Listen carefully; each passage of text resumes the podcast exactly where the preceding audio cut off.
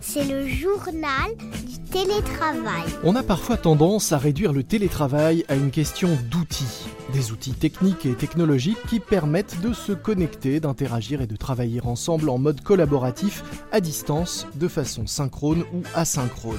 Or, en matière de maîtrise de ces outils, les plus jeunes seraient les plus performants. Ils auraient donc un net avantage en télétravail. Sauf que dans la réalité, le télétravail est loin d'être une simple affaire d'outils et de maîtrise du numérique. Et que donc les plus expérimentés, pour ne pas dire les plus âgés, ont aussi tout leur rôle à jouer en matière d'accompagnement et de management à distance. C'est justement le sujet du jour de ce nouvel épisode du journal du télétravail du magazine Management. Le télétravail est-il une question d'âge? Autrement dit, et pour parler crûment, les jeunes sont-ils assez autonomes pour télétravailler seuls à distance? Et les vieux ne risquent-ils pas d'être largués face aux outils technologiques, aux nouvelles façons de collaborer, au mode hybride ou asynchrone On en parle aujourd'hui dans notre podcast avec Christophe Etienne, président du réseau Oudino, un réseau d'entraide et de networking qui regroupe près de 500 cadres et dirigeants expérimentés, c'est-à-dire majoritairement âgés de 55 ans et plus. Bonjour. Bonjour monsieur. Diriez-vous que, l'âge est un facteur discriminant en matière de télétravail? Oui et non. Je vais vous dire oui, euh, pas forcément sur les notions d'aptitude, mais sur les notions euh, de confort. Mhm. À savoir que les jeunes, lorsqu'ils sont chez eux dans des petits appartements avec des logements euh, un peu compliqués, ça rend le télétravail désagréable, mhm. alors que les seniors, a priori dans des situations professionnelles plus aguerris, plus confortables, plus élevés, ont des conditions de vie beaucoup plus agréables. Et donc pour eux, le télétravail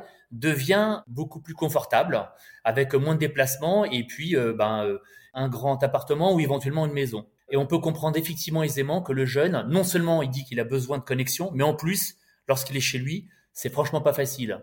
Et si en plus j'y ajoutais le jeune père de famille ou la jeune mère de famille avec son bébé à côté, franchement, on peut comprendre que la situation est vraiment franchement désagréable pour cette population-là. Alors il y a effectivement ce côté matériel.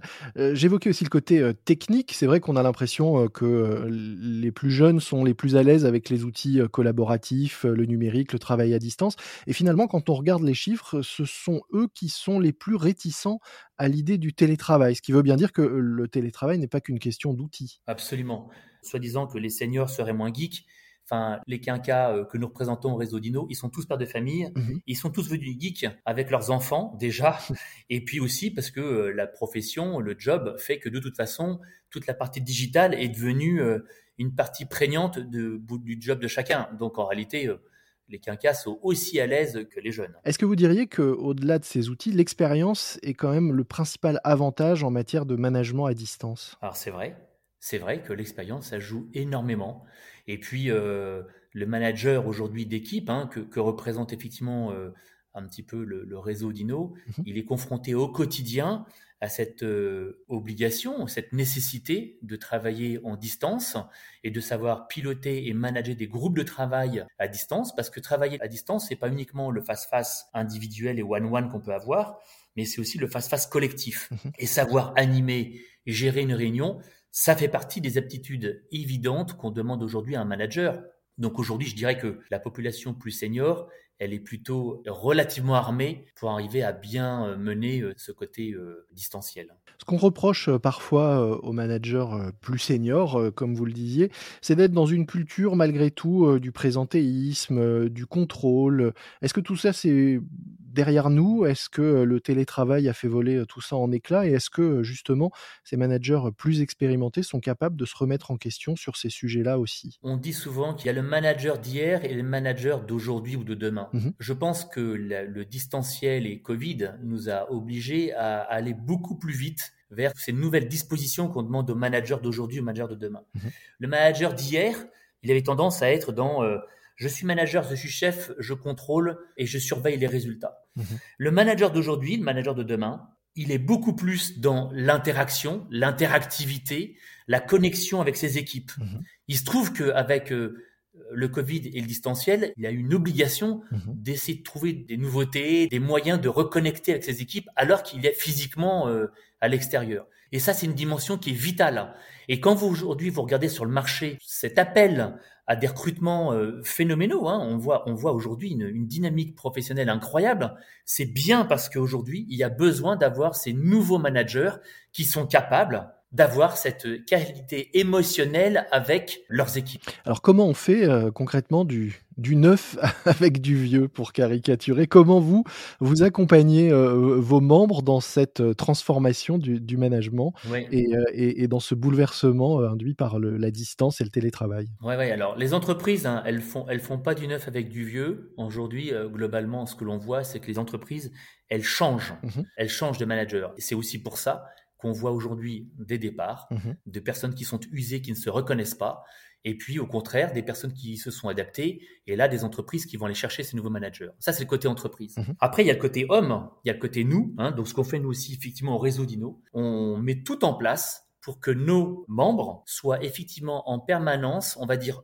updatés qu'ils soient absolument dans ces actualités managériales. Mmh à titre d'exemple, on a notamment un module qui est comment arriver à apprivoiser cet écran. Mhm. Mais aujourd'hui, on sait tous que euh, le premier entretien filtre avec, euh, avec un recruteur, il se passera systématiquement avec l'écran. Donc, c'est pas la peine d'aller se dire que c'est une contrainte.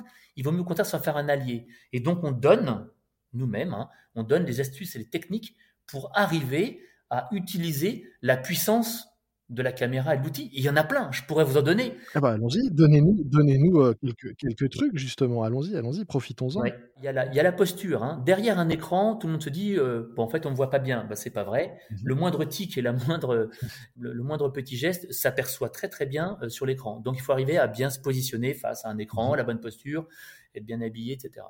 Mais après, vous avez d'autres avantages. C'est sur un écran, vous pouvez avoir vos pages ouvertes mhm. et vos mémos qui sont devant vous, de façon invisible pour celui qui est en face de vous. Et tout est beaucoup plus simple. Donc en réalité, l'outil donne des astuces que vous n'aviez pas lorsque vous étiez en face-face. Ben, finalement, l'écran est devenu plutôt un appui et un outil positif qu'une contrainte. Mhm. Et c'est grâce à ces conférences qu'on met en exergue pour chacun de nos membres, grosso modo, on en met 32 dans l'année, c'est colossal, et eh bien c'est l'ensemble de ces conférences qui permet de redonner de, de l'allant, de l'enthousiasme et du dynamisme, mais aussi de euh, l'update, de la nouveauté pour nos membres. Alors ça, ils en ont besoin parce que malgré tout, alors on le disait, euh, euh, les profils plus expérimentés sont sans doute plus autonomes, plus à l'aise avec le management à distance du fait de, de leur expérience. Malgré tout, on sent de l'anxiété chez eux et chez vos membres. On peut, pour certains, mais euh, je dirais que si vous interviewez aujourd'hui un panel représentatif de nos membres, je pense que par ces conférences, par le ton que moi-même je donne et que l'on donne tous, on véhicule plutôt un sentiment de d'optimisme, d'envie, mmh plutôt que l'inverse. Et l'anxiété, elle existe forcément parce que euh, parfois, quand on est en transition ponctuelle, eh ben, on trouve ça un petit peu long. Mais après, il faut travailler la patience. Vous parliez de période de, transition euh, professionnelle. Est-ce que quand on, euh, concrètement, hein, recherche un emploi ou qu'on est entre, entre deux postes, c'est plus facile aujourd'hui pour quelqu'un qui a de l'expérience de démarrer dans une nouvelle entreprise en partie en télétravail et en distanciel? Est-ce que finalement, c'est un avantage d'avoir un profil plus expérimenté quand on doit prendre un nouveau poste à distance. C'est sûr que avoir du vécu professionnel, c'est un vrai atout. Mhm. C'est-à-dire que lorsqu'on a vécu une crise, deux crises, trois crises, on sait beaucoup mieux gérer la quatrième vague qui arrive devant nous. Mhm. Maintenant, on va pas se mentir, démarrer dans euh, le distanciel, ça reste complexe. C'est pas impossible, ça reste complexe. Moi-même, mhm. je démarre un nouveau job depuis 15 jours, je préfère largement être présent en face-face, ce que j'arrive malgré tout à faire.